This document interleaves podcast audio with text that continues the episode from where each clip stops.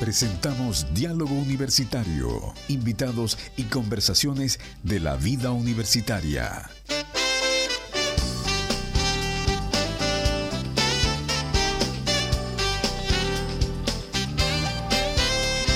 Bueno, queridos amigos, ya son las 10.32 y por supuesto comenzamos el programa que eh, nos acompaña los días martes y los días jueves, por supuesto, en nuestra radio Universidad Dentista de Chile, Diálogo Universitario. Y como siempre, tenemos invitados muy interesantes y vamos a conversar también de cosas importantes. Eh, tenemos con nosotros a la profesora Catherine Vázquez, docente de lengua castellana y comunicación, y al profesor eh, Felipe Retamal, quien es docente de la carrera de pedagogía en matemática y computación. Yo le, yo le iba a colocar un título a Felipe, pero no, me dijo, no, soy docente nomás, así que dejémoslo ahí. Amigos míos, buenos días, que eh, bienvenido aquí a la radio, por supuesto. Y mira, y ahí estamos ya eh, en vivo, ¿no es cierto?, para que la gente nos pueda eh, preguntar a través del WhatsApp más 569 68 16 90 95. Buenos días, Catherine, buenos días, Felipe. Bienvenidos. Buenos días, muchas gracias por esta oportunidad. Eh, es algo nuevo para mí también estar acá.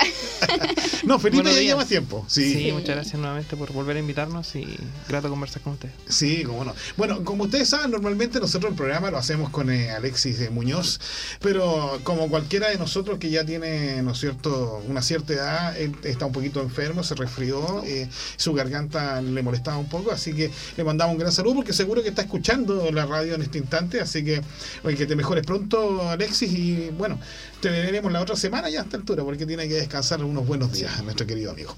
Eh, y estamos aquí junto con, con Catherine y con Felipe, porque vamos a conversar un tema que es bien interesante, eh, un, un tema que es bien entretenido y sobre todo que está dirigido a los chiquillos jóvenes de nuestra región que es el tema de lo que, de lo que se conoce como el preuniversitario social, ¿no es cierto? Se hace aquí en la ciudad de Chillán, básicamente ahora también se hace en la ciudad de Chillán, en la comuna de Chillán Viejo, ¿no es cierto? Son otros docentes, pero los profesores están extremadamente preparados para poder contarnos y comentarnos cualquier de las actividades.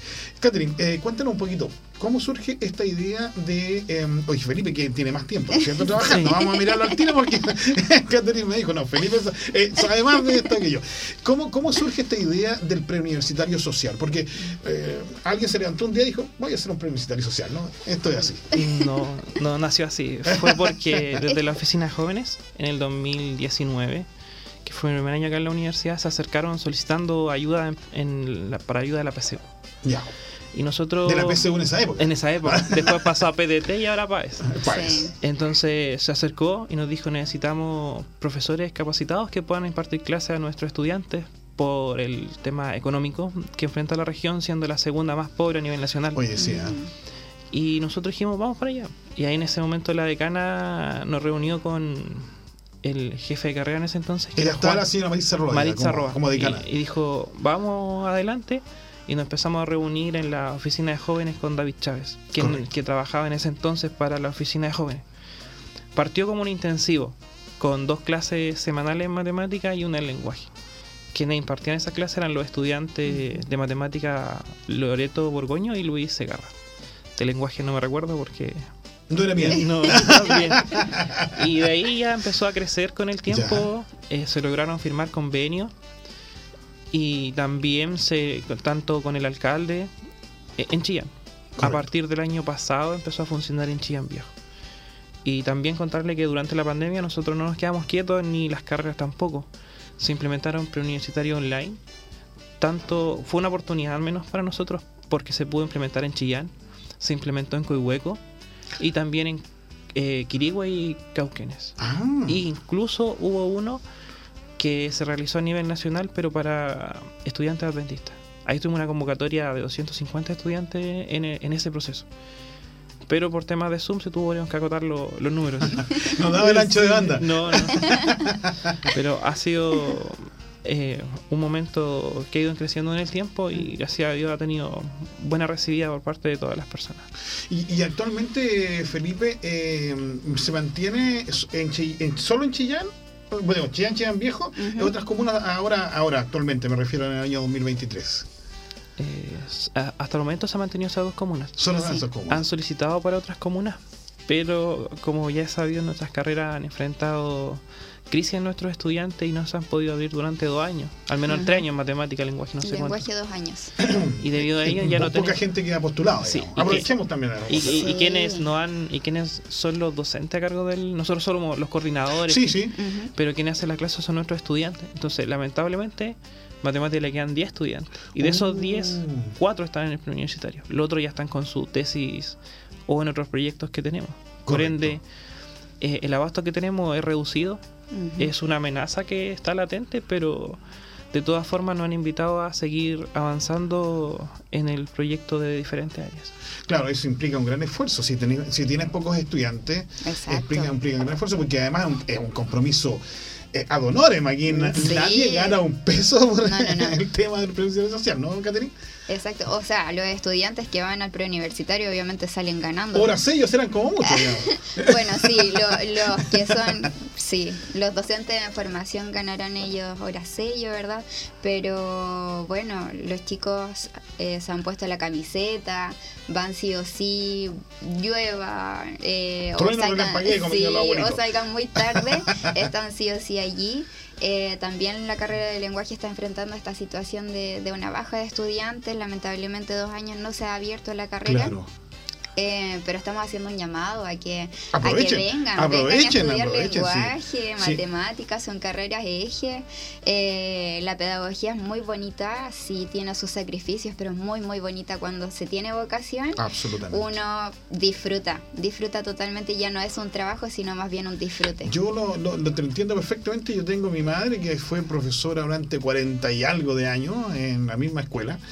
Eh, y eh, incluso cuando ya se jubiló, después Mm. la mandaban a buscar para ayudar a unos cursos especiales donde Sí. los niños le enseñaban a leer y todo el cuento. Mira, ahora no se puede mover mucho, pero si pudiera estaría haciendo clase de mi madre. Eso es lo más, lo más probable.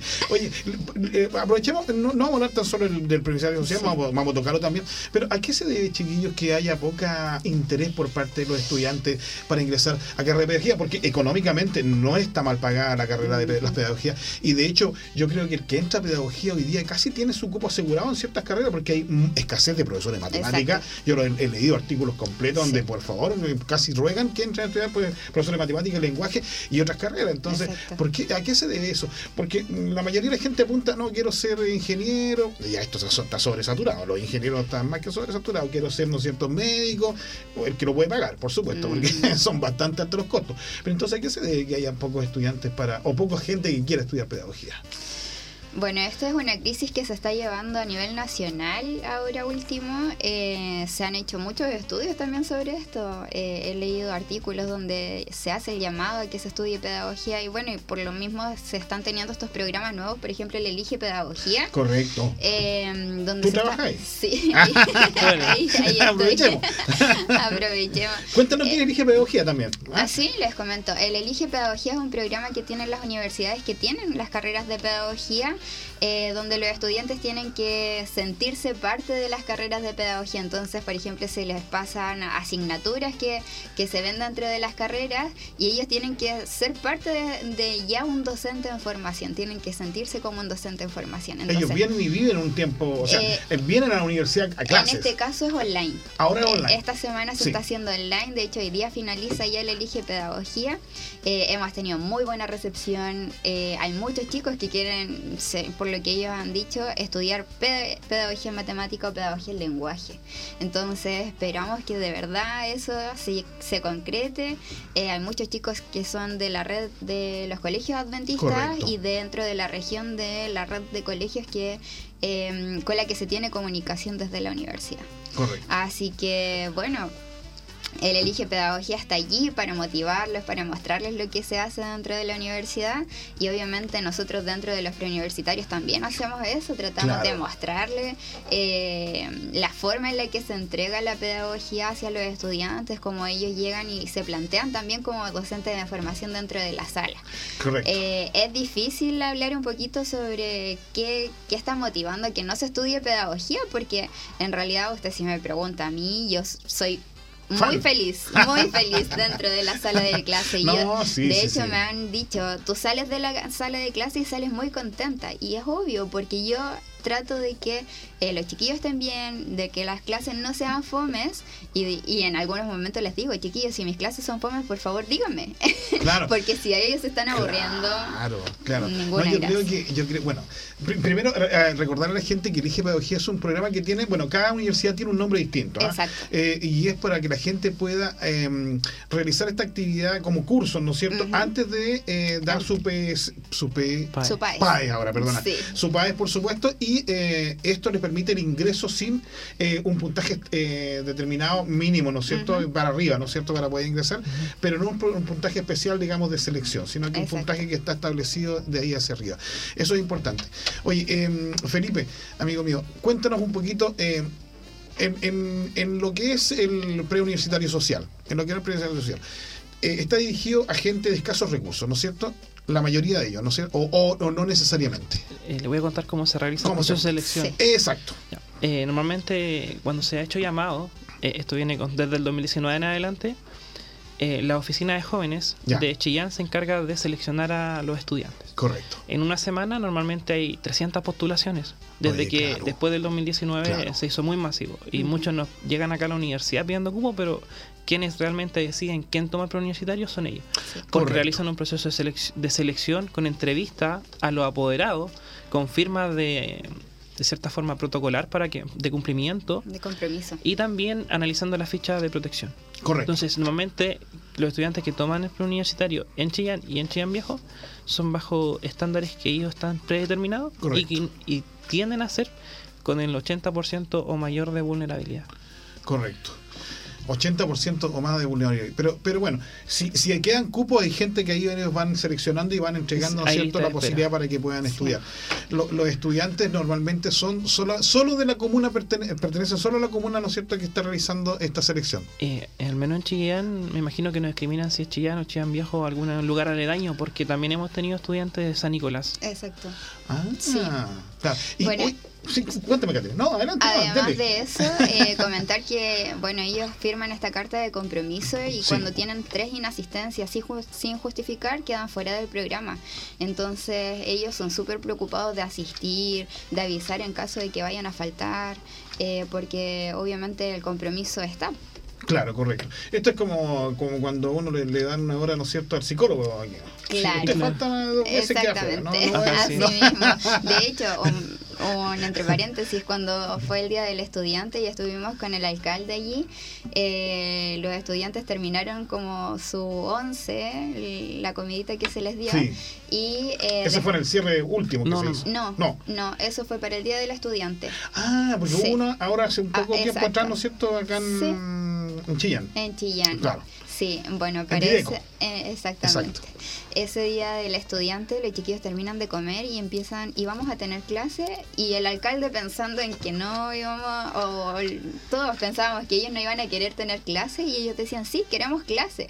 Claro. Entonces se fueron inmediatamente a la sala a tener clase. Justo ese día les tocaba clases de matemática, así que se fueron a clases O sea, de matemática. Felipe es un eh, top ten en... eh, Oye, lo que sucede es que, yo- bueno, evidentemente como es gente de, de- mm, con vulnerabilidad, alta vulnerabilidad, 80, un 80% es alto, digamos, ¿no? Eh, mm, tú ves, ¿no es cierto?, la necesidad de estos chiquillos porque quieren un poco romper ese- ese- esa, esa dinámica, ese círculo, ¿no es cierto?, Sí. de, de pobreza, llamémoslo de esa forma, ¿no es cierto?, de situación de pobreza. Y esto es una oportunidad para que los chicos puedan estudiar y puedan efectivamente ingresar a la universidad. Sí. Ahora, Evidentemente el esfuerzo eh, lo colocan ellos, si ellos no colocan el esfuerzo esa co- esto no va a avanzar de todas maneras, por muchos preuniversitarios eh, que se re- realicen en forma gratuita inclusive, porque hoy día un preuniversitario es caro. Es muy si, caro. Si tú Sí. pagas un preuniversitario, no sé, yo en mi época era CEPECH, ya no sé, no sé si existe todavía. Aún está vivo. Aún está vivo. Sí. Entonces, eh, eh, es bastante más caro, digamos, poder estudiar, ¿no es cierto? Y esto se te ofrece. Y es un cupo mm, eh, limitado. ¿Cuánta gente ingresa generalmente a estos programas, Felipe o Eh, Catherine? contarle que se seleccionan 120 estudiantes al menos en Chillán, en Chillán. de los cuales Chillán Viejo es más o menos similar. Eh, 40. 40. 40. Y otra- eh, Chillán Viejo funciona en base a trabajar con los 40 estudiantes desde marzo a noviembre. Ah, sí. Nosotros por la cantidad de público trabajamos desde marzo hasta junio y después retomamos en O sea, agosto. hacen dos, dos Do- grupos. dos grupos, 240 personas no, de 60 grupos. Ah, 60 cada uno, perdón. Ya. Sí, y eso se debe nuevamente por la falta de nuestros dos estudiantes. Si tuviéramos más, Haríamos más. haríamos más. Y que también vengan a contarle estudiar que pedagogía. cuando nosotros comenzamos, una problemática que se detectó es al ser personas pertenecientes al, al 80% más vulnerables, eh, tienden a tener mayor deserción de las actividades que comienzan. Entonces tomamos carta en el asunto con la oficina de jóvenes y lo que mencionaba Caterina es verdad. Si no fuese por ellos y nuestra entrega oportuna de la asistencia, Correcto. eh, no estaría el control que Sí. ellos necesitan y que también se ha ido formando la cultura de estar en cada una de las clases con Correcto. tiempo, preocupación y, y dedicación que en gran mayor parte nosotros solo colocamos un pequeño granita, los que lo hacen son nuestros estudiantes. Claro, por Sí. supuesto. Oye, eh, eh, porque además en los preuniversitarios sociales no solamente se hacen clases, ¿no es cierto? Se le hacen otras cosas a los chicos, algún tipo de orientación, ¿no es cierto? Algún tipo de ayuda psicológica. Eh, por lo menos dentro del área de lenguaje igual se les da un poco más de información sobre las carreras. Eh, no estoy segura si es que se va a hacer en el segundo semestre tal vez como un test vocacional o algo así. Eh, todo ese tipo de actividades lo realiza la oficina de jóvenes. Ah, También realizan... sí. ¿Qué tal? Vamos a tener que invitarlo entonces para la próxima Sí. vez de la oficina de jóvenes para que venga a conversar un rato con nosotros. Sí. Oye, chiquillos, ¿y los, y los muchachos que entran a estudiar, más o menos tienen definido ya lo que quieren eh, hacer ellos? Eh, o, o so- vienen a dar su, eh, digamos, a, a practicar, digamos, con ustedes, ¿no es cierto? Eh, y a aprender cosas eh, que obviamente a lo mejor no adquieren generalmente en sus colegios, pero ellos tienen más o menos enfocados hacia, hacia lo que quieren estudiar la mayoría, porque me imagino que le preguntarán también eso en Sí. la oficina de jóvenes, ¿no es cierto? Sí, también se lo consultan y, y el año pasado, eh, en comparación con este año, varios jóvenes sabían lo que querían estudiar. Mm. Decía, algunos Eh, ya no, habían no es rendi- muy normal eso. a veces- Yo nunca supe cómo me ellos pasaron. habían rendido algún, es que pasa que están los que están en cuarto medio y también los que ya han salido cuarto medio tienen que rendir las bases por segunda vez. Correcto. O sea, los que ya han rendido las bases por segunda vez ya tienen claro que quieren estudiar, cuánto les faltó y que necesitan estudiar. Se Correcto. van más motivados eh, que el otro estudia. Entonces, con metas claras y, y precisas. Y ellos saben que van a estudiar, en qué fecha. Igual nosotros como matemática y lenguaje, al estar dentro de la sala, se les van haciendo consultas que quieren estudiar Sí. y a qué carrera. Contarles que este año a la universidad ingresaron bastantes estudiantes a estudiar inclusive psicología. Mira.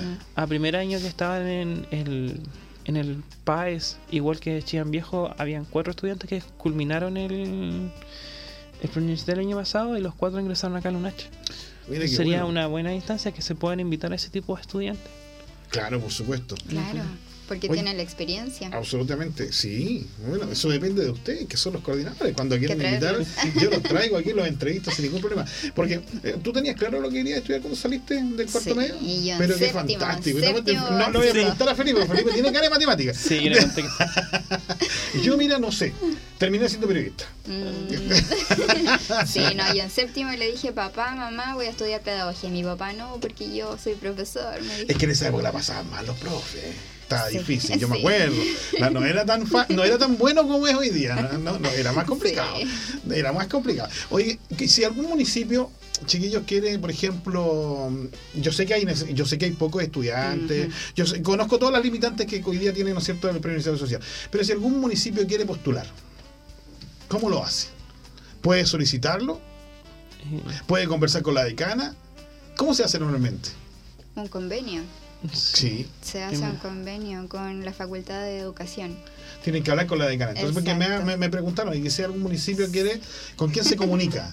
eh, directamente existen varias vías para poder llegar a tener el convenio. ya, Eh, las carreras cuentan con un coordinador de vinculación con el medio correcto, y que nosotros tratamos de tener, detectar las necesidades del medio y tratar de formalizarlas.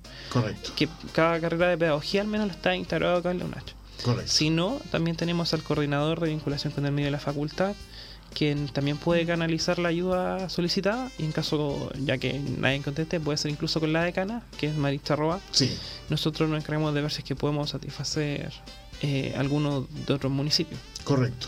El- el- el- se hace matemática y lenguaje porque son los ejes, ¿no es cierto? Ahora, eh, se, se puede prever hacer otras, por ejemplo, otras carreras que, que puedan eh, ser interesantes, porque hay algunas eh, eh, universidades que te exigen, por ejemplo, historia. Claro. Eh, ahí O química- un o poco química. más complicados. ¿Por qué? Eh, porque en la carrera de historia también está peleando. no, no, sí sé que son poquitos. Sí, ellos creo que son como. No estoy segura cuántos son. No, tampoco lo sé, pero sé que están en cuarto y quinto también. Sí, están en cuarto y quinto. Sí, yo tengo mi sobrino ahí que estudia. Son esos pocos soñadores que siguen estudiando esa carrera. Sí, y ciencias tengo entendido que está cerrado. Está cerrado. Sí, y ya, definitivamente. lamentablemente, ciencia murió para Sí. la universidad. Oye, pero todavía hay pruebas, o sea, hay universidades que te exigen eh, ciencias para entrar. Claro, sí, sí, totalmente. Si exigen historia en alguna eh, carrera y otra exigen ciencia. Eh, pero al no tener estudiantes de esas carreras es más difícil. Oye, sí, hay que hacer una campaña super plus Sí. para que entren estudiantes a, a A las carreras de pedagogía. Porque una carrera, en realidad, eh, pedagogía es bonito. Yo estudié pedagogía, mm, pero me di cuenta, ¿no es cierto?, que no, no, para ser profesor no, quizás para investigador, para otras cosas. Pero hay gente que le gusta enseñar, que le gusta hacer clases.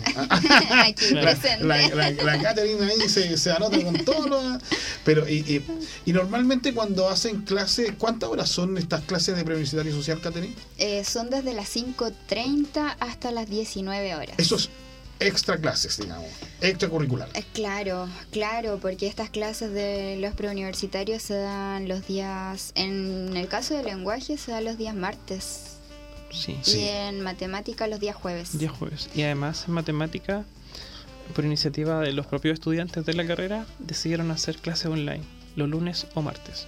Aparte. Sí, después, tipo 8 de la noche. Ah. Entonces, eh, ha sido. Eh, no, ¿cómo Eh, eh, eso vocación- no, si es que estudiar matemática o lengua. Yo matemática no había estudiado jamás en mi vida, pero Destacar la labor de los estudiantes sobre. Sí. cuéntenos, cuéntenos sobre los estudiantes que, que, tra- que Sí. trabajan con usted. A ver. Catherine. Ah. No, no se peleen. Bueno, en el caso de la carrera de lenguaje tenemos cuatro estudiantes que eh, nos están apoyando en los preuniversitarios. Bueno, en realidad más que apoyando, yo los apoyo a ellos porque ellos llevan las Ellos los clases. que hacen la pega. Sí, ellos hacen un trabajo eh, mm, que es Basti, Alanis, Matías y Salomón. Eh, son los cuatro estudiantes, trabajan dos en cada sala. Eh, bueno, los días martes ellos preparan, ¿cierto? Todo como una mini planificación donde hacen un inicio, en el desarrollo ven un poco de ejercicio, los hacen practicar a los chiquillos, un poco de, de vocabulario contextual y ya después finalizan. Eh, pero ellos han formado un vínculo súper bonito con los estudiantes, de hecho tienen un, un WhatsApp. Mm, Ahora varios estaban saliendo porque la PAES de invierno ya se dio la semana pasada. Claro, claro. Así que varios de ellos se salieron porque di- rindieron la PAES eh, de invierno, entonces este vínculo en que, que les vaya bien chiquillo, un mensaje de aliento, Sí. de ánimo, eh, ha sido maravilloso. Correcto. Así que el vínculo que, que se está formando allí y que uno va viendo de que estos chiquillos, estos docentes de formación, de verdad que tienen esa vocación. Eso me gusta cuando dicen docente en formación, porque uno Sí. tiende a decirle estudiante. En No, realidad, sí, docente me en gusta formación. eso, docente en formación, es Sí, bonito. porque así ellos se hacen parte y sienten que de Es- verdad son docentes. Claro, no, no, pero sí, en definitiva, si están haciendo clases los chiquillos, más allá de que tengan su título que van a obtener, por supuesto, posteriormente, son, además están obteniendo experiencia, porque esto para los chiquillos es una experiencia. Yo, me- yo me recuerdo más de alguna vez, ¿quién no tuvo un profesor, un, un alumno, un profesor ayudante Ah, claro. que llegaba a hacer la práctica Sí. y, y muchas veces llegaban de la nada, así en seco a hacer clase, porque antes no era como ahora, ¿no es cierto? Que hay práctica, primera práctica, segunda práctica. Antes yo me acuerdo que eran los cuatro años, cuando yo estudié, lo, eran cuatro años, ahí al quinto te mandaban a hacer recién Sí. clase y llegabas como un pájaro de- totalmente. No, es- no es fácil eso, ¿no? ¿No es cierto? Y No. entonces, esta experiencia que obtienen los chiquillos al hacerle clase a los muchachos, es que es un ganar y ganar al final, porque los chiquillos aprenden, ¿no es cierto? Por supuesto, en, en materias que necesitan para dar su país, pero los chiquillos también practican su, su Claro, carrera. digamos, ¿no? todo, todo. Porque ellos decían, bueno, al inicio, antes me decían, profe, es que siempre hemos hecho práctica, pero no era tanto de, del relacionarme con los estudiantes, sino más bien hacer un par de clases. Y ahora no, porque ellos tienen que hacer todas las clases. Correcto. Entonces me decían, profe, ¿y si me equivoco? Yo le decía, pero ¿cuál es el problema si somos seres humanos? Mientras uno sepa también decir, me equivoqué, ¿saben qué? Eh, ah, tenemos que corregir esto, no hay ningún problema. Sí, es que antes los profesores no se equivocaban. Claro, Antes la antes. palabra del profesor era casi una ley, pues, yo Sí. me acuerdo. Y usted vaya a discutirle al profesor que estaba equivocado cuando era estudiante, cuando era mi época, usted no ni nacía todavía. No, pero era fatal. Y también le voy a contar de los míos. Porque... Si cuente, Sí. pues, Claro. Felipito, por supuesto, si Bueno. para eso estamos acá. Usted tiene que hacerle. Mire, mi- le voy a hacer un, un- un dicho de campo que decía mi padre. ¿ah? Él está en su descanso ya, mi padre, esperando la venida de nuestro Señor. Él decía: la gallina que no cacarea los huevos, para lo único que sirve es para cazuela. Claro. Entonces, ca- Ya. cacarea esos huevos no van, estimado amigo. Eh, han pasado varios estudiantes de la carrera, casi todos por el preuniversitario. ¿Ya? Eh, en esta oportunidad tenemos a dos trabajando que son Patricio Villanueva y Cecilia González. Ah, yo para todo lo conozco. Sí, Sí, eh, sí. también decirles que de ellos se agradece porque realmente cada uno participa en casi toda la agrupación acá de UNACH, ya siendo presidente o teniendo otras actividades extraprogramáticas. Y pensar que le dedican tiempo a los estudiantes ha sido eh, emocionante, al menos Mm. para mí, ver cómo han ido mejorando en el tiempo desde que tomaron por primera vez el preuniversitario Claro. y ellos se han ido cuenta y mejorando su quehacer docente. Eh, si bien en las prácticas existen instancias para poder desarrollar, pero no siempre son suficientes. Claro. En cambio, el, el preuniversitario termina siendo sistemático para cada uno de ellos. Y, y eso también lo acreditan porque los estudiantes van motivados desde afuera a las clases de, los, de Claro. nuestros chicos. Y es más, muchos de ellos eh, solicitan que el segundo semestre poder ser parte del preuniversitario. A nosotros nos cuesta decirles que no algunas veces y terminamos casi con corazón de abuelita diciéndole sí, venga, pero nos- de- somos irresponsables en, en que tal vez eh, tenemos 60 estudiantes que van a querer venir el segundo semestre y no sabemos si nos caben dentro de la sala. Sí. Claro. Entonces es una problemática que se ha generalizado. Pero destacar la labor de, de los jóvenes que han participado y han dado su tiempo a- al, al progreso de la región y hacer una educación más accesible para todas las comunidades. Yo creo que eso es lo más Mm. importante. Yo creo que y lo, lo acabas de tocar y, y lo vamos a comentar. Eh, eh, hay que hacer accesible a todo el mundo, ¿no es cierto?, la posibilidad de, eh, de educarse. Sí, es, totalmente. Es extremadamente necesario. Un, un país que quiere progresar tiene que tener su gente, ¿no es cierto?, con educación. Si Sí. no tiene gente educada, ¿no es cierto?, y me refiero a tener, ¿no es cierto?, la capacidad de generar ideas, como una persona educada, porque puede ser técnico, puede ser, eh, ¿no es cierto?, profesional, lo que sea, pero mientras seas un aportador, ¿no es cierto?, de ideas nuevas a una sociedad, se puede. Sí. Normalmente, eh, antes costaba mucho, había, ¿no es cierto?, grupos sociales, ¿no es cierto?, que estudiaban y otros grupos sociales que no estudiaban sencillamente, o que llegaban a octavo básico, otros llegaban a cuarto medio, ¿no es cierto?, y los más, eh, los más privilegiados, llamémoslo de esa forma, llegaban a la universidad. Hoy día el acceso es mayor, pero también tiene que haber la posibilidad de que los chicos al dar un examen, como por ejemplo esto de la PAES, ¿no es cierto?, tengan también las mismas herramientas que tiene un alumno que está, quizás en un colegio que tiene, ¿no es cierto?, otra condición social. Exacto. No, y- igual es súper importante porque, por ejemplo, hay colegios que se dedican solamente a preparar para la PAES. Sí. Mientras que es. hay otros colegios que no, que pasa lo que el currículum dice. Eso. Entonces, aprovechar estas instancias es maravilloso porque podemos, como usted decía allí, eh, hacer algo más equitativo. Exacto. Oye, eh, Felipe, ¿ha cambiado la, la, la, la PAES? Eh, eh, me refiero al contenido de la prueba. Yo, hecha- yo, yo di la PAA, calcule. La prueba de aptitud académica eran 600 preguntas en matemática, algo así, lo mismo en lenguaje. Era horroroso, porque además a nosotros nos descontaban hasta porque le poníamos mal la tilde, pues, amigo mío. En esa. Ah, sí. ¿Ha cambiado eso ahora? ha ido eh, decreciendo. En un momento, cuando yo la di, si no me equivoco, eran como 80 preguntas. Sí. Después bajaron a 75. Claro. Después 70 y 5 opcionales que podían tener, eh, que no sabían si estaban buenas o malas, que eran para pilotaje. Después Claro. se bajaron a 65. Yo creo que haríamos por las 60 este año. Sí, porque además- son cinco y además que ahora están eh, evaluadas no del ámbito objetivo, sino como más por competencia de los Mm. estudiantes. Ya. Entonces Ya, tienen sí, una mayor dificultad al resolver la PAES es que en versus años anteriores. Mayor dificultad. diciendo. Fíjate que- Pero sí han reducido los contenidos. Entonces Sí. ahora a lo que apunta es más a las habilidades que tiene el estudiante Ujú. para resolver la PAES. Claro. Aunque tal vez no es muy representativa, pero sí los textos son un poco más extensos, es más de comprensión Sí. y de Bueno, pensamiento claro, crítico. En la época que nosotros era, me acuerdo, comprensión, eh, Vocabulario vocabulario contextual, contextual, reducción, redacción. redacción. Sí. Un sufrimiento eterno. Yo no entraba a las 8 de la mañana y terminaba a las 1 de la tarde y, y- y al final no sabías nada. No sabías si te había ido bien o mal. No, me refería porque, sabes que yo he escuchado muchos comentarios de estudiantes eh, que han dado la, PES la, la PAES ahora y dicen, no, es más fácil, dicen la PAES. Yo no sé, yo creo que tendría. Yo un día le dije, voy a, voy a, voy a inscribirme para darla solamente para saber si, si es más sencillo o no. Es que acortaron contenidos, al menos Sí. en matemáticas, quitando gran mayor parte de, Oiga, de es un ellos. sufrimiento en matemáticas. Sí. Yo le tiraba la chunte, no le voy a decir ninguna, no lo voy a mentir. Yo miraba ahí y decía, esta. Nunca le encontré la lógica a, a las preguntas en, la- en matemáticas, le prometo. Pa- Uno que es del área de, la, de las letras, no le encontré nunca, menos mal que no me pidieron letras cuando eh, cuando matemáticas cuando esté estudiando en la universidad. Oiga, el, el tema del preuniversitario social, yo le quería comentar algo que era bien importante. Hace un tiempo atrás, cuando estuve acá, el alcalde don Camilo Benavente, ¿no? Eh, aquí justo en la universidad, eh, no sé, fue el año pasado, ¿no es cierto? Este año. Este Este, año, año. al principio de año. Eh, sí. sí. ¿Marzo? El Marzo. 16-23 de marzo. Marzo. Eh, eh, tú lo que ves ahí no es eh, tan solo estudiante, ¿eh? ves todo una, Una familia. familia. Eso, eso impacta también en el Mucho. tema de, del preuniversitario social, ¿no, Felipe? ¿Catherine? ¿Por qué Sí, no? muchísimo. De hecho, el éxito de, de los estudiantes en general siempre es cuando se tiene una familia detrás.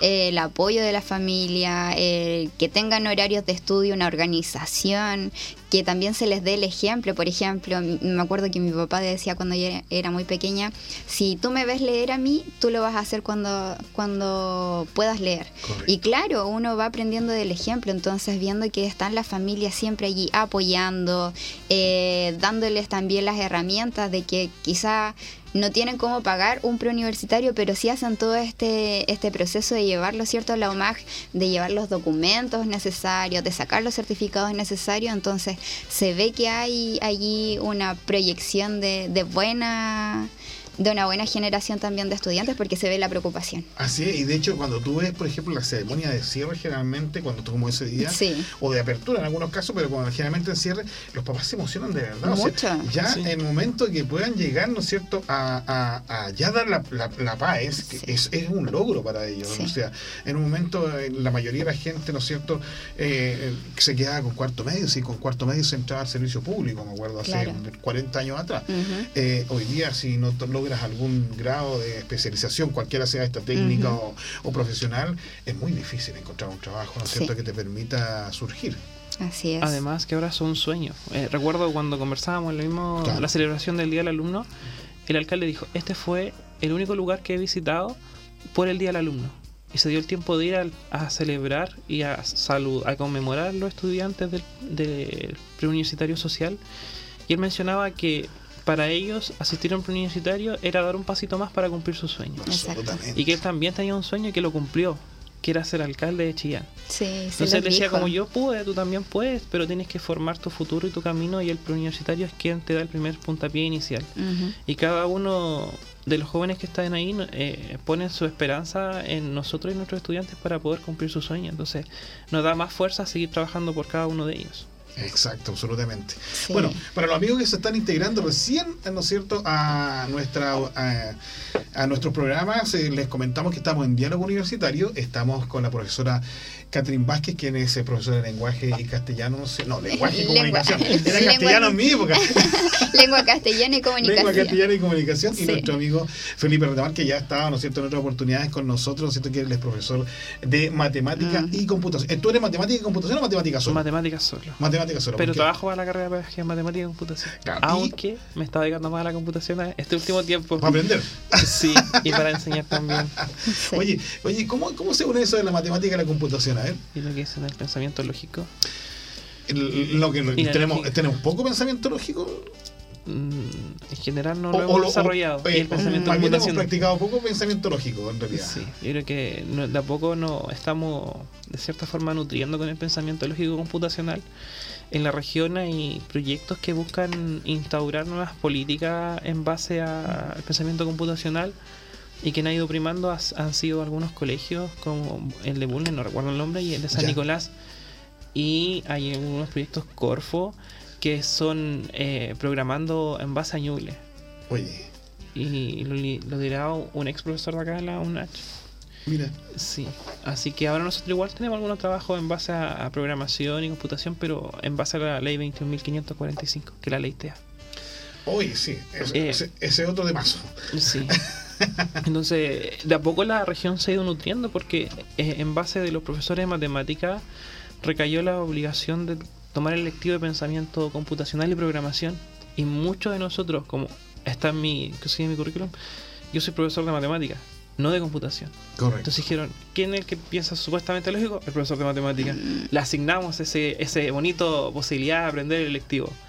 Y muchos de los docentes, inclusive la tesis es que estaba llevando a cargo mi colega Jonathan, que Ya, era sí, Tú eh, viniste con él otra vez. no, no, No, ¿con quién fue tú viniste? con Ricardo. Con Ricardo. Con, eh, Jonathan, eh, él está analizando cuánto saben los profesores el uso de las TICs en la enseñanza de la Correcto. matemática, quinto año, y se percató que en el electivo la gran mayoría de los profesores que dicta ese electivo no ocupa las TICs ni siquiera los programas Sí. Explícale a la gente lo que son los TICs, porque Eh. hay mucha gente que no lo sabe. Es- Esa es tecnología y... Tecnologías de la información. De la inf- Sí. Y, Y en el fondo, cómo usar programas sobre matemáticos. Mm. Ahí está la sigla, nunca me la aprendí de memoria. Y, y es deprimente saber que la gran mayoría de docentes no maneja herramientas tecnológicas Exacto. o de programación o de, o de ayuda en el aula. Correcto. Sí, y más después de la pandemia, cuando uno cree que eh, con las clases Sí, búsquelo, ¿no? con, con las bien. clases virtuales uno pensaba que íbamos a continuar eh, realizando actividades con TICs, pero Aquí no, como que abajó bastante. Es tecnología de la información y la comunicación. Sí, Claro, que se aplican a la educación. Sí. exacto. Y, y de a poco hemos ido avanzando como región y como carrera en generar un, un pensamiento computacional. Así como lo fue la escuela de verano que se realizó este año acá en la universidad, se recuerda que también nos invitó. Sí, claro, exactamente. Y ahora se ha ido trabajando con jóvenes TEA y el segundo semestre también se espera seguir avanzando con cada uno de ellos. También llevarlo a, a, la, a los jóvenes desde, desde el medio menor, que Correcto. son 3, 2, 3, 4 años. Es que los chiquillos, bueno, pero para los chiquillos es más fácil ahora, ¿no es cierto? Quizás, bueno, yo creo que uno podría hacer el esfuerzo y también puede integrarse, digamos, con, a pesar de la edad que tú tengas. Yo siempre he creído que aunque seas viejo, voy a estudiar igual. digamos, Exacto. da exactamente lo mismo. Pero hoy día los chiquillos vienen con ese chip, ¿no? Como, yo tengo mi colega aquí, Alexis Muñoz, que ustedes lo conocen, él siempre dice una cosa, dice que nosotros vamos en la pisadera de la tecnología mientras los chiquillos van manejando la, la. Sí, totalmente. Y hoy día los chiquillos están, eh, o sea, es, es- es- es especial, ¿no es cierto?, que puedan eh, utilizarse estas tecnologías para aprender. ¿ah? Sí. Y te lo digo porque, porque en la mañana, yo no sé si, bueno, nosotros hicimos en la mañana nuestro, nuestro matutino, como lo hacemos, ¿no es cierto?, todos los que partimos, ¿no es cierto?, en nuestras labores aquí en la Universidad de Chile. Y había una, eh, en, en los adultos decía, ¿no es cierto?, eh, hablaba sobre el leer, el tiempo que se ocupa para leer. ¿Ah? Y hablaba, ¿no es cierto?, de que la mayoría de los chiquillos ocupan alrededor de dos horas, entre una o dos horas, ¿no es cierto?, eh, diarias en, las redes sociales, de Sí. distinto tipo. Yo creo que es un poquito más tal vez, ¿no es cierto? Sí, pero, yo también creo. pero, pero más o menos como un promedio de dos horas y, y que eh, eh, alrededor, ¿no es cierto?, una persona eh, leía con 400 palabras por Minuto. minuto, ¿no es cierto? Es más o menos aproximadamente eso. Poco. Y que si- claro, claro. Y que si- pero que si le- leyeran 400 palabras por minuto, leerían alrededor de 200 libros al año. Digamos. Si tú te Claro. dedicaras el mismo tiempo de una hora de nada más al día, ¿no es cierto?, a leer. A leer. Ujú. En este caso hablábamos, ¿no es cierto?, de leer la Biblia, por supuesto, como un, como un instrumento, ¿no es cierto?, que nos entrega el Señor para poder aprender. Pero eh, la mayoría de los niños hoy día ocupan, yo creo que un poco más de tiempo, y se dedicaran, si se dedicaran ese tiempo, o sea, o, o equipararan el tiempo, que yo no le digo que, que le quité el YouTube, si el YouTube No. es entretenido para muchos, así que, eh, incluso para uno, digamos, ¿no? Pero si pudieras equiparar esa cantidad de tiempo que ocupas en, en YouTube, ¿no es cierto?, o en otras redes sociales, con la cantidad de tiempo que tú pudieras leer o estudiar, estaríamos, pero en unos niveles fantásticos de Sí, de totalmente. enseñanza. Probablemente estaríamos sobre el promedio de lo que es comprensión lectora y que hoy en día estamos bajo el promedio. ¿Sí? ¿A- es. a- qué, es lo que hemos que entender por comprensión lectora? Comprensión lectora es cuando no solamente mi ojo, ¿cierto?, tienen esta visión rápida de las palabras, sino más bien cuando eh, yo lo internalizo, puedo comprenderlo y también lo puedo explicar tal vez. Ajá. Eso es una comprensión lectora, ¿ya? Ahora, muchas personas dicen, ya, pero ¿puedo comprender solamente un texto en blanco y negro? No, porque hoy en día, por ejemplo, también existen los textos multimodales, que es todo lo otro que nos entrega información. Por ejemplo, un video, por ejemplo, los gráficos, las infografías, también son textos. Correcto. ¿Ya? Y que obviamente necesito también comprenderlos para poder después llevarlo a una explicación. Y eso es comprensión lectora. Perfecto, ya, para que nadie quede ahí con No, no, no, no. Se Y preguntan. otra de las Felipe, cosas que es súper importante Sí. es leer por querer y por placer. Oye, sí, Exacto, sí, encanta. porque en muchas ocasiones ha pasado que en los colegios, sobre todo, yo trabajé hasta el año pasado en un colegio y eh, se nos daba, por ejemplo, del parte del ministerio una lista que teníamos que sí o sí hacer Sí. que los chiquillos leyeran. Y hay Que no muchos son siempre más, muy interesantes. los Exacto. libros, digamos y- de esa forma. Así es, así es. Hay muchos de esos libros que son clásicos y que, claro, uno lo entiende como docente de lengua eh, castellana, que tiene que leerlos, pero aún así. Eh, darles la oportunidad quizá eh, para los estudiantes de que ellos elijan la forma en que quieren ser evaluados. Correcto. Eso es una muy buena estrategia. ¿Por qué? Porque en muchas ocasiones, como no les gusta tanto estas lecturas y piensan que se les va a hacer una prueba, para ellos es más bien una tortura el leer que un encanto. Lo que yo hacía siempre era una encuesta al inicio de año de qué forma quieres ser evaluado en el libro. Claro. Y después los iba anotando, ya, perfecto. Claro, es mucho más trabajo para uno porque tenía que hacer una rúbrica para, Sí, claro, por ejemplo, claro. un podcast, para un booktube y así. Correcto. Pero obviamente ellos leían y ya no era por una obligación netamente y directamente a, directamente a la prueba que es una tortura. Sí, mira, yo siempre he creído, Felipe, antes de darte la palabra, que eh, eh, las clases deben ayudar a los muchachos a desarrollar, ¿no es cierto? Esta personalidad, este carácter, ¿no es Sí. cierto?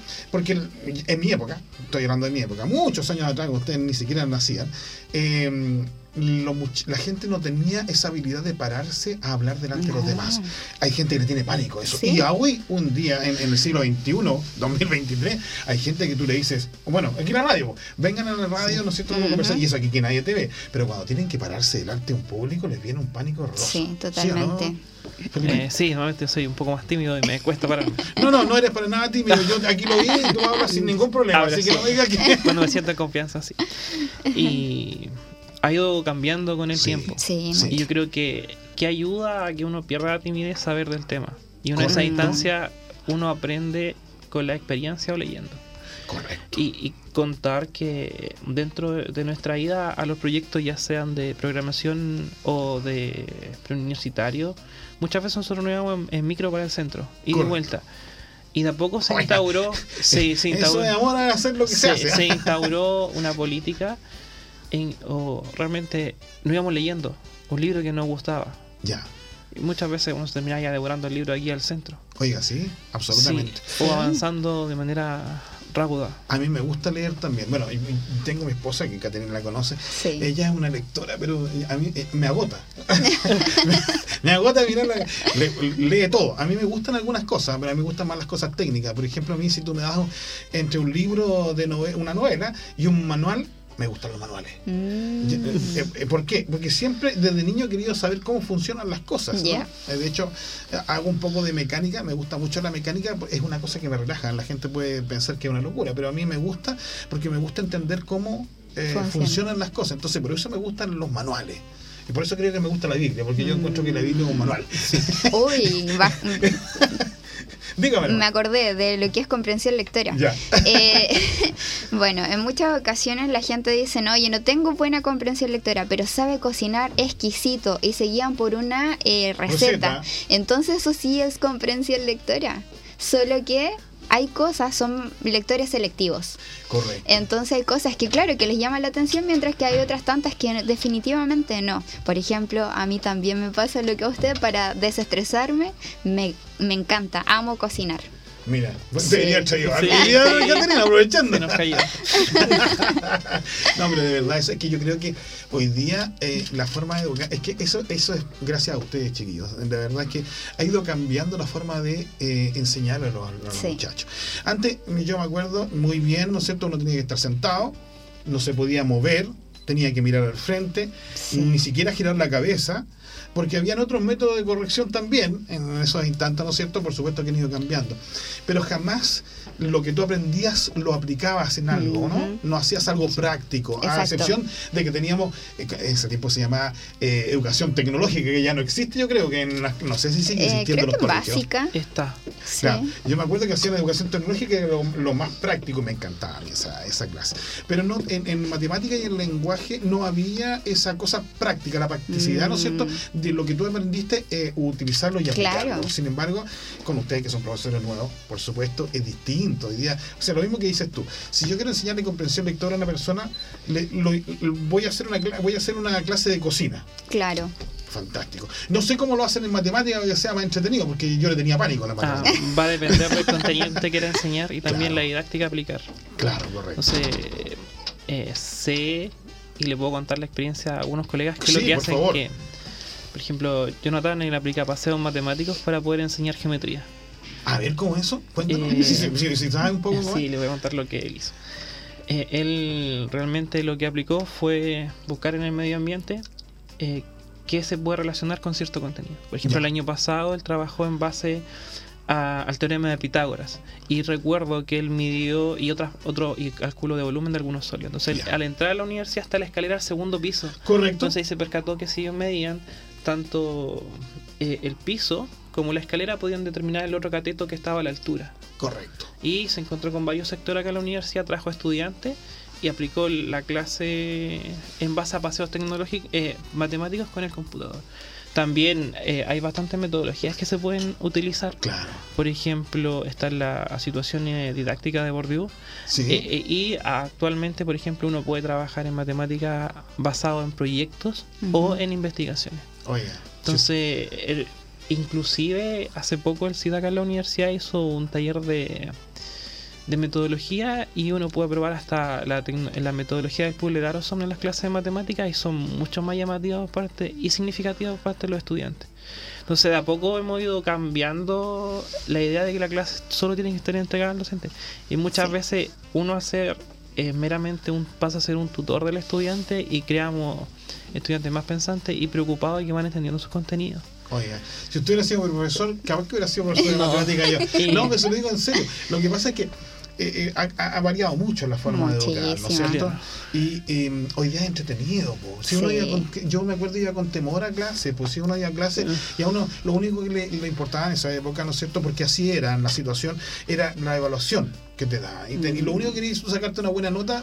y- pero pregúntame hoy día cómo divido yo, por ejemplo, un, Con el celular. o, o- o no sé, eh, porque, porque hoy día los contenidos me imagino que deben ser mm, más o menos similares a los anteriores, ¿no es cierto? Pero eh, enfocados de una for- de, de- de forma distinta. Sí, así Eh, En, es. en el plan universitario y social, ¿qué, ¿cuáles son las materias en, en- en lengua castellana? Bueno, sí o sí es comprensión lectora. ¿Ya? Eh, ya entendemos lo que es la comprensión sí. lectora. Eh, hacer una ca- buena cazuela. Claro, una cazuela, unos panqueques. Unos panqueques. Eh, No, claro, es comprensión lectora también eh, es llevarlo a los chicos a lo que es el vocabulario, porque en muchas ocasiones, claro, ya no se determina cierto vocabulario contextual, Ya. pero sí es que ellos entiendan qué significa cada palabra dentro del contexto, porque en muchas ocasiones, claro, yo sé qué significa, pero no lo llevo al contexto, entonces allí se pierden. Correcto. Entonces, idealmente también se trabaja mucho eso. Ahora, en algunos inicios muy cortitos, los chicos han hecho em, karaoke lector para iniciar. Son como dos minutos. ¿Ya? ¿Y qué es eso? ¿Qué hacen? Ponen una canción y los chicos tienen que irla leyendo. Entonces allí inmediatamente hacen una activación. Correcto. Y ellos ya saben que después vienen, no sé, por ejemplo, ya un trabajo práctico con ejercicios de eh, PAES. Correcto. Y quedan súper motivados, po. Así que son instancias que ellos van utilizando. Dos minutos de, de toda la clase, obviamente, los ayuda a que también puedan ir captando eh, todo lo que es la comprensión, aunque sea de una canción. Oye, ¿y otras cositas más que se enseñan en lenguaje? Eh, bueno, redacción también un poco, pero no tanto como eh, el practicar harto lo que son distintos ejercicios PAES, que sí o sí en la generalidad son eh, comprensión lectora. Correcto. Sí. Oye, ¿y en matemáticas, Felipe? ¿Qué Son- se le enseña a los chiquillos para que... Son cuatro ejes A los ver. que se trabajan en la PAES. Números, álgebra y funciones, geometría y, proba- y probabilidades. Ok. No, y estadísticas descriptivas son, son cuatro bien marcados. Eh, nosotros en el tiempo ido- hemos ido probando qué eje enseñar de Ya. acuerdo a la Mm. situación en, en la región. Primero partimos enseñándolos todos. Eh, fue bueno el resultado. Pero después cuando cambiamos solo a enseñar estadística y geometría, los puntajes se disparaban en los estudiantes. Porque en los colegios municipales principalmente ¿Ya? existía un gran déficit en Sí. cuanto a esos contenidos. Después el gobierno también tomó medidas y cambió los contenidos de estadística que sean en función de probabilidad o distribución normal o binomial y, y pasó a la binomial o muestreo, lo pasó al primer, al primer contenido versus y trasladó lo del número. Hizo una rotación en el fondo. Y este semestre nosotros partimos con estadística descriptiva e inferencial. eh, con los, bueno, los estudiantes partieron con ello, después pasaron a números porque se los solicitaron los estudiantes de acá de la universidad y finalizamos con resolución de ecuaciones y un poco de funciones. Yo, yo creo que hice una vez una ecuación. ¿ah? Sí. Me costaba tanto entender eso de X y Y que yo todavía no lo sigo sin entender. Yo creo que es una, función, es una ecuación de primer grado y hasta ahí llego. Con, con suerte, con mucho esfuerzo. Es- eh, eh, Bueno, eh, está muy relacionada la matemática a la comprensión lectora también. Sí, una de las falencias mayormente que nosotros tenemos es, es poder comprender lo que leemos Sí. Y ayuda. eh, En el fondo, la matemática, otro tipo de lenguaje que tiene símbolos aparte. Símbolo Exacto. aparte. Aunque Pero por universal. ejemplo, pasa mucho que en... Es más universal, Sí, ¿eh? eh, Sí, sí, es verdad, es verdad. Pero también es súper importante que, como dice Felipe, los chilenos no nos fijamos en las instrucciones. Correcto. Entonces llegamos y decimos, ah, ya no sé, sale un X, un Y, y después desarrollamos y no nos dimos cuenta que la instrucción aparecía, no sé, otra cosa. No, absolutamente. Sí, por eso decía la cosa yo de, la- de los Sí. libros de instrucciones cuando uno compra algo. El chef no haga, Sí. lo enchufa. No, no. Exacto, no, no lee nada. Sí. Y, y a lo mejor el tipo dice, no, no enchufe primero, tiene que sacarle esto, Claro. esto y después enchufa. No, el chile llega y enchufa. O sea, poca comprensión lectora por parte de los chilenos. O sea, no, más bien, poco ánimo de leer algo, en, Sí. realidad, en pocas palabras. Oye, eh, eh, la verdad es que, bueno, como les decía yo, es muy entretenido hoy día cómo se enfoca en la pedagogía. Sí, totalmente. Es, muy diferente. Muy, muy diferente. Y yo recuerdo, por ejemplo, que también a mí me tenían dentro de la sala de clase y era- eso era la clase. Sí. Pero hoy en día también se habla de que una clase se puede hacer en el patio, Oye, que se puede fantástico. hacer en, no sé, en un museo, que se puede llevar. Por ejemplo, me acuerdo, mi mamá estudió matemática también acá en la universidad conmigo. Oh. Éramos compañeras. No Ella estudiaba matemática y yo estudiaba lenguaje. Ah. Entonces me acuerdo que en algún minuto les sacaron de gira de estudio a buscar el número áureo en, en un museo algo así. He leído sobre él. Entonces, maravilloso. Imagínense llevar a los estudiantes a un museo a sacar algo así. Es genial. ¿no? Nosotros el lenguaje nos llevaron a hacer la- los recorridos de eh, los poetas, por ejemplo. Fuimos donde vivió Gabriela Mistral, estuvimos Pablo donde Neruda. estuvo Pablo Neruda, donde estuvieron los cronistas. Entonces, también son cosas maravillosas que uno puede hacer. Eh, y obviamente la pedagogía no es solamente dentro de una sala de clase. Ah, absolutamente. Oye, y la música, Felipe, se relaciona mucho con las matemáticas, ¿no? Sí, eh, recuerdo que el año 2019 a la universidad se invitó a una postulante que está sacando el grado de doctor en la Universidad de Valparaíso y ella mostraba eh, de que había una fórmula matemática que podía obtener música infinita. Colocar la música y de acuerdo a los patrones y repitiendo de manera infinita. Lamentablemente la lengua se estaba perdiendo y muy pocos las podían entender. Pero era la forma en cómo en la antigüedad colocaban música en los, en los bailes. Bueno, yo, yo, mira, a mí, yo por eso decía, pues, cómo ha cambiado mucho todo esto, porque, eh, por ejemplo, yo creo que ustedes estudiaban con música Sí. o con boche, no sé, no sé si. Felipe, pero yo no podía. Porque en la época de nosotros tú tenías que estudiar, yo me acuerdo que mi papá te ponían a estudiar y no había un ruido en ninguna parte. Y yo entraba en desesperación. Aparte se escuchaba la radio nomás en esa época, no había otra cosa más. La Claro. televisión yo lo vine a conocer allá por el año 69, 70, digamos, Mm. nada más. Pero, pero te digo que hoy día eh, eso es lo entretenido de la pedagogía, integra muchas cosas. Hoy Sí. día. Yo creo que hoy día un profesor de matemática puede hacer una clase de lenguaje sin ningún problema y un profesor de lenguaje puede hacer algo de matemática también, quizás con un poco más de limitación, pero, pero podría, digamos, eh, incentivar a los chiquillos, ¿no es cierto?, a estudiar una de las dos carreras, Sí, digamos, sin totalmente. problema. Hoy día se integran las carreras. de. Muchísimo, o sea, por ejemplo, yo les comentaba, yo tuve la oportunidad de estudiar, eh, me fui un año a Australia y ahí tuve la posibilidad también de conocer de que el español, en el caso de que yo me fuera al extranjero, Correcto. podría ser profesora de español y, y hacer pedagogía en otros países también, entonces obviamente el lenguaje acá está siendo un plus y obviamente la matemática, como dice Por Felipe, es universal. No, Así tiene que, en la NASA. ¿no? Sí, maravilloso. No, no, ¿Nunca te ha gustado esa? eh, eh, porque bueno, esa es astrofísica, pero tiene mucho de mat- eh, tiene matemática física, digamos, ¿no es cierto? Sí.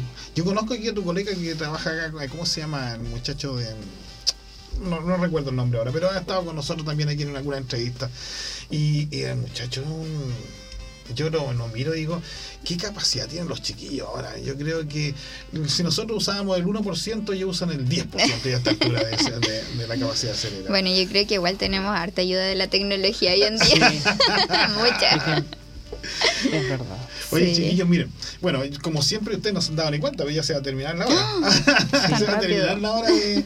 de- y, y yo quiero decirle a la gente, porque quiero dejarlo después de usted con ustedes, ¿no es cierto?, a, a la gente que los escucha, a los papás y a los eh, eh, muchachos que están escuchando, ¿no es cierto?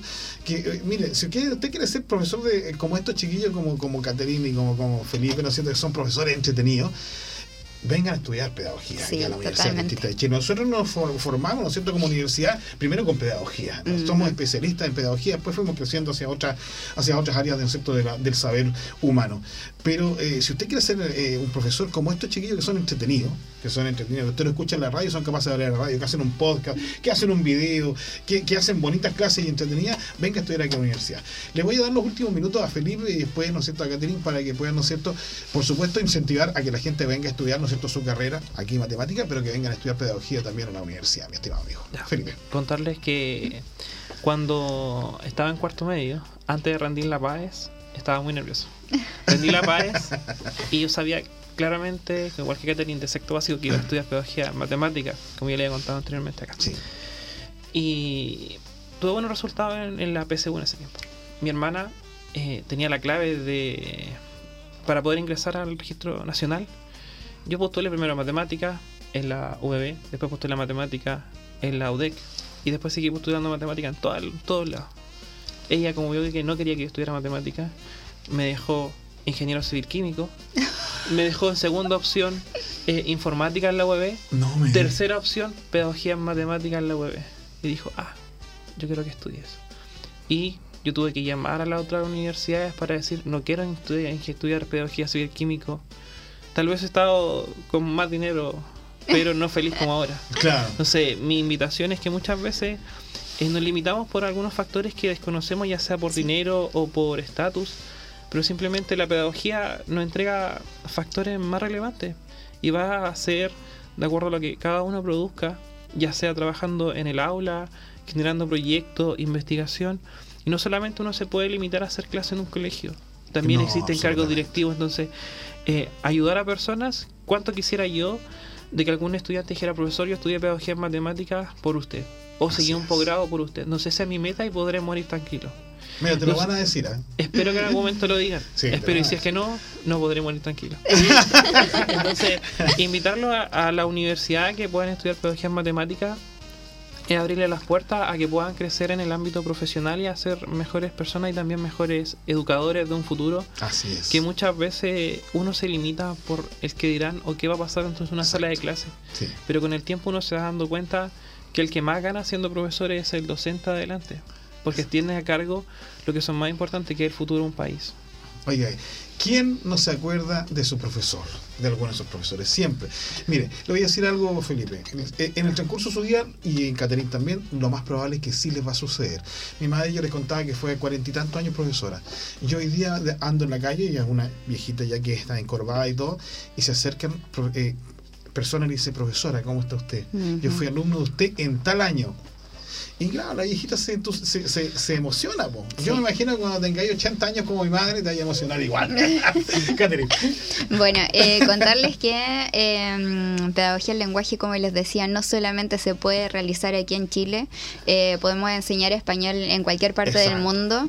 El, el español está siendo el tercer eh, idioma eh, más hablado en, en el mundo, así que los invito acá. La pedagogía es maravillosa, disfrutar, eh, conocer, vincularse con los estudiantes.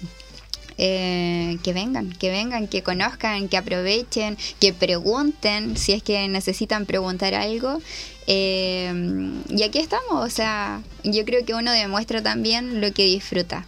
Y como decía Felipe, bueno, a mí ya me ha pasado, yo trabajo en varios colegios, no me quedo quieta un tiempo, o sea, estoy llegando a mi zona de confort y me muevo.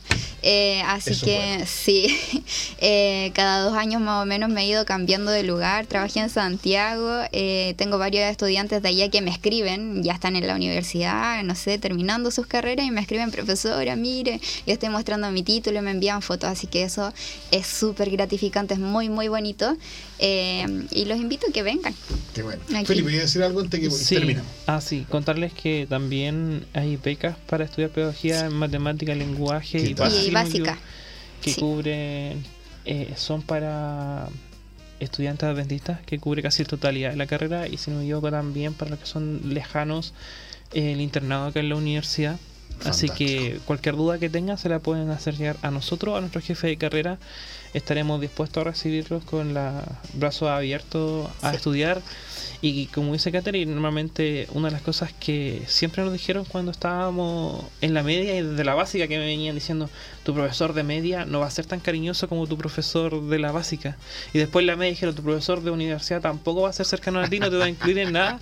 Yo creo que ese mito está derribado acá en la universidad y está patentado porque muchas veces nosotros no solo lo incluimos tanto en nuestros proyectos, sino también en investigación, en trabajo. Eh, está el programa de tutoría y en diversas actividades que nosotros podemos compartir con los estudiantes, inclusive la visitación realizada. Así que eh, si quieres decirte por pedagogía, es una buena instancia ingresar a la UNACH eh, lo estaremos esperando con el mejor de los deseos y agradecer por la invitación a la radio. No, encantadísimo. Sí, muchas gracias. Buenísimo el programa, gracias por compartir con nosotros. Agradecemos al señor Temen tener pedagogos como ustedes, de verdad. Yo eh, hubiera estudiado matemáticas. No, hubiera estudiado matemáticas Así que agradecido a todos, gracias también a las personas que nos estuvieron escuchando y, por supuesto cualquier consulta que vaya quedando, yo le voy a hacer llegar esa consulta a los profesores para que les puedan responder a través de sus correos. Bueno, nos estamos despidiendo. Hasta el próximo jueves con un nuevo invitado. Así que muchas gracias y nos estamos viendo. Gracias. Chao. Chao. Fue Diálogo Universitario en Radio UNACH. Siga en nuestra sintonía.